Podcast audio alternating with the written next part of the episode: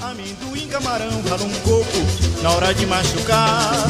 Sal com gengibre, cebola e aiá na hora de temperar. Não para de mexer, oh, que é pra não embolar. Panela no fogo, não deixa queimar. De acordo com o dicionário Aurélio, cozinhar é preparar alimentos através da ação do fogo ou de qualquer outro processo. Por outro lado, para o escritor contemporâneo João do Ederlein, mais conhecido pelo seu pseudônimo A Capoeta, cozinhar é é o que faz o alquimista moderno. É ser capaz de ver o máximo potencial de alguém, assim como ver o melhor bolo do mundo numa porção de farinha e ovos. É ter um coração no peito e um na palma de cada mão. É transformar, é aproveitar, é temperar a vida alheia com sabor. É ter fogo não apenas na boca do fogão, mas também na boca do coração. É ver valor eterno no efêmero. É arte que alimenta o corpo de quem aprecia e a alma de quem cozinha.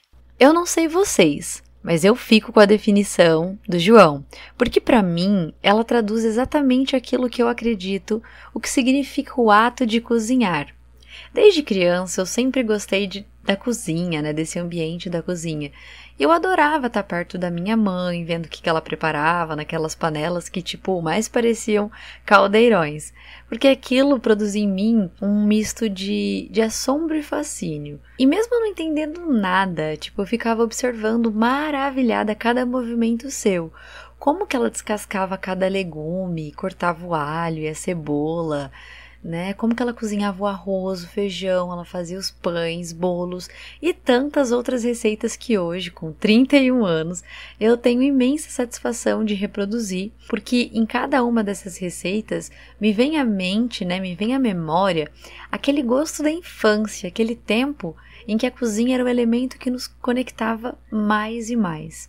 E assim, como minha mãe, hoje eu também sou uma pessoa completamente apaixonada pela culinária. Cozinhar para as pessoas que eu gosto é uma daquelas pequenas coisas que mais me dão prazer. Elas me enchem o peito de alegria. Para mim, cozinhar para aqueles que a gente gosta, para aqueles que a gente ama, é uma genuína forma de demonstrar amor, carinho e cuidado e dividir um pouco do que eu sou, do que eu sinto.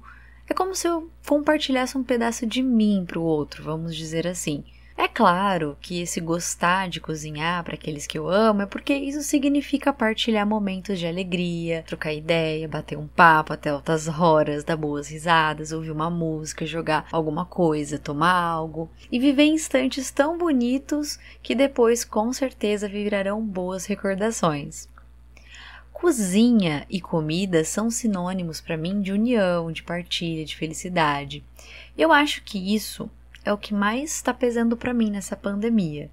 Não poder receber em casa aqueles que fazem parte da minha vida é algo que me deixa muito triste, não só eu, como o Rodrigo também. Por falar em Rodrigo, hoje ele nem parece aquele cara que conheci em 2018, que só sabia fazer o miojo, o omelete e purê de batata. Hoje ele cozinha várias coisas, né? Ele faz bolos incríveis, e um dos pratos que ele faz que eu mais gosto é o fricassê de frango. É simplesmente o melhor fricassê que eu comi até hoje. Bom, e são esses os principais motivos que me fazem ser apaixonada pela culinária e que me levaram a escrever um artigo sobre comida. Eu jamais poderia iniciar o tema central desse episódio sem antes dividir com vocês um pouco dessas vivências, porque afinal de contas, é em função delas que hoje eu tô aqui compartilhando um recorte de um artigo que eu fiz no meu mestrado claro, né, com uma linguagem um pouco mais informal e etc e tal. E esse, é, esse recorte né, desse trabalho, ele versa sobre a linguagem gastronômica como demonstração de amor, de afeto, mas também e principalmente como expressão da história e da cultura de um povo. Nesse caso, nesse episódio aqui eu vou dar ênfase né, na culinária mexicana. Eu espero que vocês se alimentem né, desse mimo que eu preparei com tanto carinho. Afinal de contas, conhecimento também nutre a gente, nos liberta da ignorância e também faz a gente ver o mundo com outras lentes, né? Que vocês possam desfrutar desse singelo banquete que vai ser servido por estudiosos que entendem muito do tema e que, assim como eu, gostam muito desse microcosmo que a cozinha representa. Vem com a gente que a viagem vai começar. E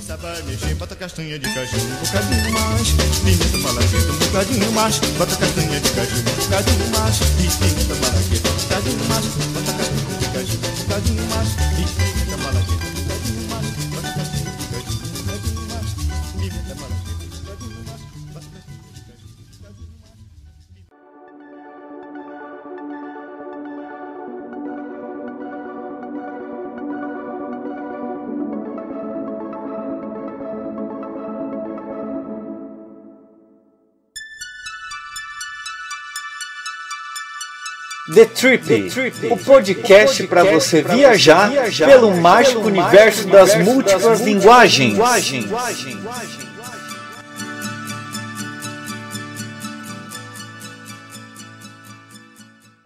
Bom, galera, para aqueles que estão ouvindo esse episódio e curtem cozinhar, assim como eu, de cara eu já indico um livro que eu tenho certeza que você vai gostar muito, cujo título é Comida é Cultura. E o autor é o historiador italiano Massimo Montanari. E nessa obra, gente, o autor vai explicar para nós como que cada alimento de cada lugar expressa por meio dos seus sabores e os seus saberes a identidade de cada região. E que, tipo, até o modo de preparo, os utensílios utilizados e as ocasiões em que são servidos os pratos, enfim, tudo isso é realizado de acordo com os costumes de cada localidade. Além desse livro, o artigo intitulado Comida, Cultura e Identidade Conexões a partir do campo da gastronomia também compartilha dessa mesma visão. E aí os autores afirmam que a comida pode marcar um território, um lugar servindo mais uma vez como marcador de identidade, uma identidade coletiva. Bom, e aí a gente tem também uma obra muito interessante que se chama A Fisiologia do Sabor né, que é de autoria de um gastrônomo francês bem conhecido. E ele faz essa discussão de que, tipo, são os valores culturais e os códigos sociais que fazem, então, da gastronomia um elemento que determina mesmo a identidade coletiva de um grupo. Ou seja, são esses fatores sociais e culturais que se relacionam diretamente aos processos identitários de reconhecimento e pertencimento no que diz respeito à comida. Galera, tem muito material interessante, né, que versa sobre essa relação indissociável entre comida, cultura e identidade. E uma delas pertence a um sociólogo francês, né, e a obra se chama O Onívoro o gosto, a cozinha e o corpo, é, na qual ele, ele fala né, que no momento que a gente está comendo, a realidade externa se converte em subjetividade interna. E esse autor ele denominou esse processo de incorporação como um movimento através do qual fazemos o alimento transpor a fronteira entre o mundo e o nosso corpo. Incorporar um alimento é, em um plano real, como em um plano imaginário, incorporar todas as partes de sua propriedade. Tornamo-nos o que comemos. Gente, isso é muito incrível e muito real, né? Porque, tipo, e aquela frase, você é o que você come, faz ainda muito mais sentido se a gente pensar por essa perspectiva, né? Bom, outro autor que versa sobre essa temática é o professor Dr. Carlos Roberto Antunes dos Santos. E no seu artigo A Comida como Lugar de História, ele explica essa conexão entre comida e identidade. E ele diz exatamente o seguinte: Nenhum alimento que entra em nossas bocas é neutro. Uma comunidade pode manifestar na comida emoções, significados, relações sociais e sua identidade coletiva. Se a comida é uma forma de comunicação, assim como a fala, ela pode contar histórias e pode se constituir como narrativas da memória social de uma comunidade. Meu, isso é lindo! Porque assim, é impossível uma pessoa que é da área de letras não tecer uma comparação com o que os teóricos que estudam a linguagem e defendem que nenhum discurso é neutro né, uma vez que cada discurso carrega consigo aspectos ideológicos, sociais, históricos e culturais, enfim. E aí você se depara com um autor que também postula que não há neutralidade no que comemos, porque a comida, a comida traz consigo também né, uma bagagem repleta de ingredientes que refletem a cultura e a história de um povo. Nossa, quando eu li isso, eu fiquei em êxtase, porque de fato e é muito isso. Mas eu nunca tinha parado para pensar na comida por esse viés, tipo, fazendo uma analogia com um discurso, né?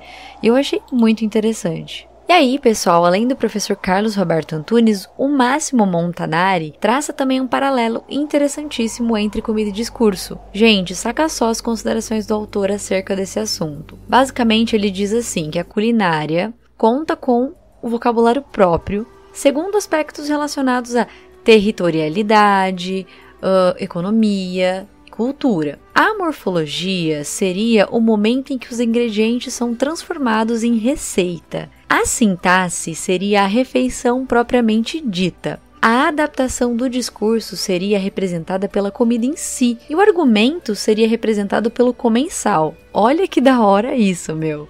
E gente, uma coisa é certa, não dá para falar de comida sem comentar sobre memória afetiva, né? Para mim, isso é uma das coisas como eu já disse né, no início, que mais me fascina na culinária. As receitas e as práticas que se relacionam à cozinha fazem a gente voltar o nosso olhar para o passado, faz a gente resgatar a nossa ancestralidade ou reconhecer também de repente outras, né?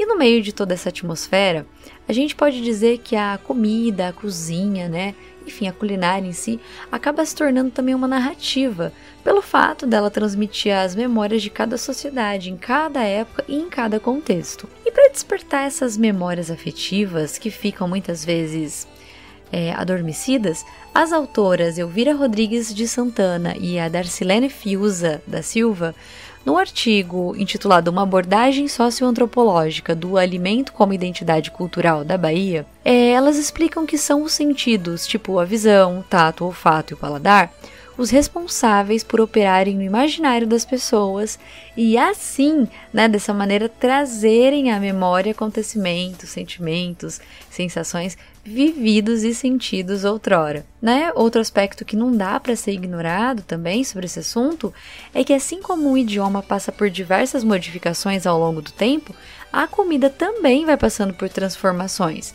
E aí, sobre essa questão, os autores do artigo Comida, Cultura e Identidade Conexões a partir do campo da gastronomia comentam o seguinte: Nascemos dentro de um contexto qual não é estático e permanente, e a partir desse entendimento, a comida pode ser analisada como um dos elementos onde podemos ver mais diretamente as transformações das sociedades. Para os autores, a gastronomia, como expressão da própria cultura, é multifacetada, composta e sustentada por influências completamente díspares, mas que se conformam produzindo-a e reproduzindo-a constantemente. E aí, se a gente partir dessa concepção, dá até para pensar na existência de um possível sincretismo gastronômico, né? Que se daria pela incorporação de novos ingredientes aos pratos tradicionais de cada região, ou seja, a confluência de alimentos estrangeiros e locais no mesmo prato, digamos assim. E além da fusão de ingredientes, a culinária rompeu as fronteiras e fez com que a gente pudesse provar os pratos de países distantes sem que a gente precisasse então viajar para poder degustá-los, né? E por falar em viajar, agora a gente vai empreender uma viagem ao México para conhecer um pouquinho do que compõe o imaginário coletivo dos mexicanos no que diz respeito à sua culinária e vocês vão ver como que o alimento, sobretudo o milho, assume protagonismo na identidade coletiva desse povo. Bora lá?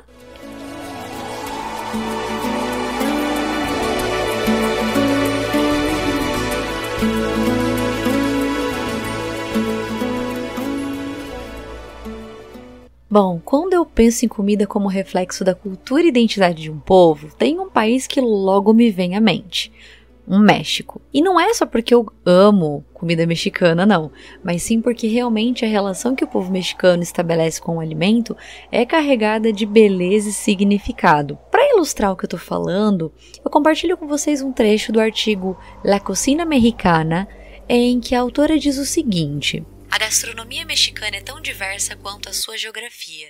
Tem as cores do campo e da terra de cada região. A diversidade étnica e a sua história fizeram com que a cozinha mexicana se tornasse um espaço de múltiplas cores, texturas, aromas e sabores provenientes da combinação de ingredientes indígenas e europeus. E aí, sobre essa variedade de ingredientes que hoje está presente na cozinha dos mexicanos, o escritor Carlos Dragonet, no seu artigo Gastronomia Mexicana, uma história que se cuenta por tradiciones, ele lista alguns dos principais alimentos que faziam parte da dieta das culturas pré-hispânicas e os ingredientes que chegaram até a mesa desses povos após a invasão espanhola. Antes da invasão dos espanhóis, a dieta das culturas pré-hispânicas se baseava amplamente em pratos feitos à base de milho com pimentas e ervas, geralmente complementados com feijões, tomates, baunilha, abacate, goiaba, mamão, abacaxi, abóbora, batata doce, amendoins, perum e peixes. Na segunda década do século XVI, a invasão espanhola também significou a chegada de uma grande variedade de animais, como gado, galinhas, cabras, ovelhas e porcos. Além disso, os espanhóis trouxeram consigo trigo, aveia, azeite de oliva, vinho, amêndoas, salsinha e muitas especiarias que se fundiram com a cultura e eventualmente transformaram-se em parte da cozinha indígena. E assim, galera, de todos os alimentos mencionados anteriormente, o autor comenta que o milho, o feijão e a pimenta são os três principais ingredientes que compõem os pratos desse país, ingredientes que, segundo ele, formam a trilogia do sabor nacional mexicano. Nesse sentido, especificamente no tocante ao milho, o autor pontua que a sua história ela está diretamente ligada ao México. Eu não sei se vocês já conhecem, mas tem um livro chamado Popol Vuh, livro maia, que narra a concepção de criação do mundo desse povo. De acordo com a lenda, o milho se fundiu com o sangue e os órgãos dos seres humanos, e a partir daí nasceram os primeiros povos. Nas regiões mais interioranas e tradicionais do México, os moradores acreditam nessa crença, a qual concebe que o ser humano foi feito pelos deuses, tendo o milho como base. Se você tem aí na sua casa uma caixinha de amido de milho da marca Maizena, repara que a imagem apresenta indígenas perto de milharais, né, trabalhando tal. E prestem atenção na palavra maizena, maíz, milho em espanhol. Massa, né? O autor ainda reforça que essa lenda de que o ser humano foi feito pelos deuses a partir do milho fez com que surgisse uma cosmogonia e um sistema de práticas religiosas que consideram o milho como uma planta sagrada. E sobre essa prática, José Iturriaga, no seu artigo La Identidade Alimentária Mexicana como Fenômeno Cultural, ele diz que em algumas comunidades indígenas, quando chega o tempo da colheita, o xamã degola uma espiga de milho e a leva num bonito pano, tudo bordado, para poder realizar uma cerimônia de sacrifício. E nesse evento, o sacerdote e os seus assistentes eles choram pelo ato cometido e pedem que a Pachamama, a Mãe Terra, os perdoe pelo que estão fazendo, porque, segundo suas crenças, para que a comunidade viva, parte da Mãe Terra precisa morrer. O autor compartilha com a gente outra prática, só que dessa vez realizada pelo povo Tzotzil. Essa prática, de acordo com o autor, era cortar o cordão umbilical do recém-nascido sobre né, uma espiga de milho, para que o pai da criança semeasse os milhos ensanguentados na terra, no intuito de fortalecer e dar continuidade ao espírito comunitário. Já os mixtecas, né, sacrificavam um peru e derramavam seu sangue no momento que estavam semeando, a fim de poder fortalecer a alma coletiva da comunidade. E nessa perspectiva, o autor acrescenta que a cozinha mexicana é um sistema cultural que ultrapassa os aspectos meramente gastronômicos, visto que está envolta de religiosidade, rituais e tradições de séculos atrás, muitas vezes milênios, que continuam vigentes em pleno século XXI. E aí, galera, segundo o autor, após o vice-reino da Nova Espanha se estabelecer no México, a gastronomia passou a encontrar lugar privilegiado dentro dos conventos, que era, afinal de contas, o lugar em que as cozinheiras de indígenas preparavam saborosos pratos que refletiam, por meio da fusão de ingredientes, a mestiçagem de culturas, né, da cultura indígena com a cultura europeia. E aí Dragonet também destaca que nesse período aconteceu uma grande descoberta, que foi o fato de que a poetisa, dramaturga, filósofa e freira Sor Juana Inês de la Cruz não deixou eternizado nos papéis somente as suas obras literárias, mas também ela deixou uma grande compilação de receitas mexicanas que ela preparava na cozinha do convento. E aí a gente consegue perceber que esse amor pelo universo literário passou a dividir espaço também com o mundo da gastronomia. Depois, mais tarde no século XVIII, Essas receitas que eram realizadas nos conventos acabaram sendo publicadas nos jornais para que as donas de casa pudessem ter acesso a elas para então poder reproduzi-las aí nas suas casas. E é a partir dessas publicações que nasce El Cocinero Mexicano, que é um livro ícone da gastronomia mexicana, publicado pela primeira vez no fim do século XIX e reeditado no século XX. E sabe por quem? Pela filha do famoso muralista Diego Rivera. Olha só que louco isso, gente. E no que tange as receitas, Dragonet chama atenção para o caráter transcendental que elas assumem. O autor diz que as receitas são transmitidas de pais para filhos e assim se mantêm vivas as tradições da comunidade. E nessa mesma linha de pensamento, pessoal, o professor Dr. Carlos Roberto Antunes dos Santos, ele afirma que conexão dos ingredientes presentes nas receitas expressa a alimentação como patrimônio histórico gustativo de uma cultura. E nesse sentido é importante lembrar, né, dizer que em 2010 a comida mexicana foi declarada Patrimônio Cultural Imaterial da Humanidade pela Unesco, Organização das Nações Unidas para a Educação, Ciência e Cultura. Quando a gente passa a pesquisar mais a fundo esse tema, fica claro que a cozinha mexicana busca salvaguardar a sua identidade e dá também seguimento a uma gastronomia que valoriza suas raízes pré-hispânicas. No entanto, galera, é importante explicitar que nem sempre a comida mexicana foi vista com olhares de reconhecimento por toda a sua história, não. De acordo com Dragonet,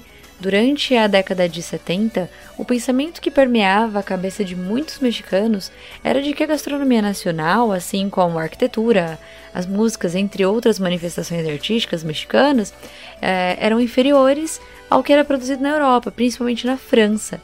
Essa ideia foi impulsionada pelo presidente Porfírio Dias, quem acreditava que tudo que era produzido por franceses superava as criações nacionais de sua própria pátria. Felizmente, hoje em dia, a gente sabe que o cenário é bem diferente.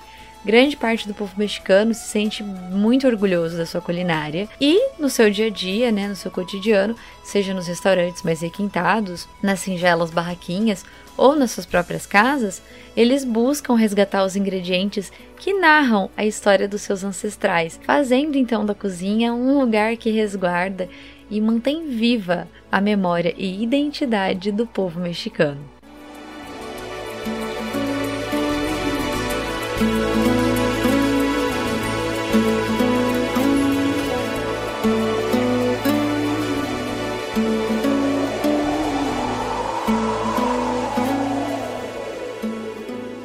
É isso, pessoal. Espero que vocês tenham gostado desse rolê gourmet que a gente fez aqui no episódio de hoje. Mas antes de finalizar, eu gostaria de sugerir a leitura do livro Os Segredos de Frida Kahlo, que mescla a realidade ficção sobre a vida da pintora mexicana e traz inúmeras de suas receitas. É incrível, eu super recomendo a leitura.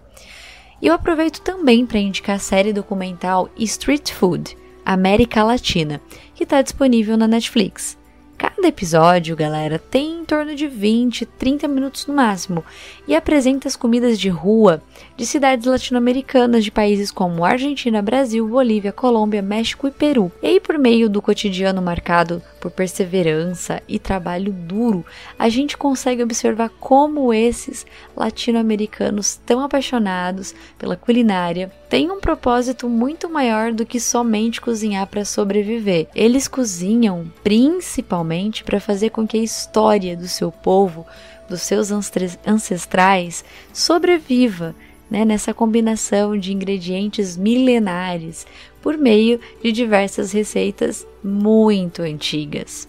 Eu, que sou uma manteiga derretida, chorei em todos os episódios com cada uma das histórias. Meu Deus, gente, por favor, assistam. Se vocês gostam de culinária, gastronomia, ou mesmo que se vocês gostam assim de cultura, vale muito a pena. Eu, nossa, confesso que eu acho que eu quero assistir outra vez porque é sensacional. Muito obrigada a você que nos acompanhou até o final e fique agora com mais um poema de nosso querido amigo e companheiro de muitos churrascos, almoços, jantares, barzinhos, etc. Flávio Ranucci. Um beijo, se cuidem e se aventurem nesse mágico universo da gastronomia. Faz um bem enorme para a alma. Comer é muito bom, mas cozinhar, gente, é um prazer indescritível.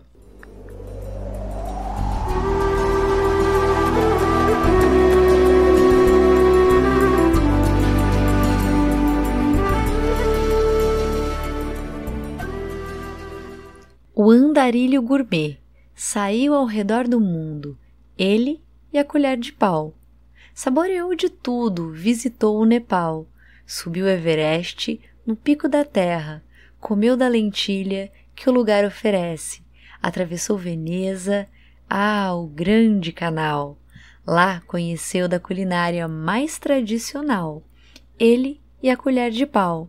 Embarcou para o México e viu a Pirâmide do Sol, se serviu de guacamole, bebeu até cair, e ébrio não tinha mais para onde ir. Regressou ao lar, saciado, degustou da vida. Gourmet que era, trazia cada sabor na ponta da língua e no bolso da camisa uma colher de pau.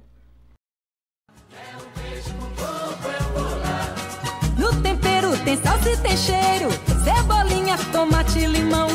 E tem alho, pimenta do reino, tem coco, dendê, suco de camarão. É um peixe com coco, eu vou lá. É um peixe com coco, eu vou lá. É um peixe com coco, eu vou lá. É um peixe com coco, eu vou lá. No final já de barriga cheia, o partido vai continuar. Todo mundo afrouxando a correia, cantando e sambando até o sol raiar. É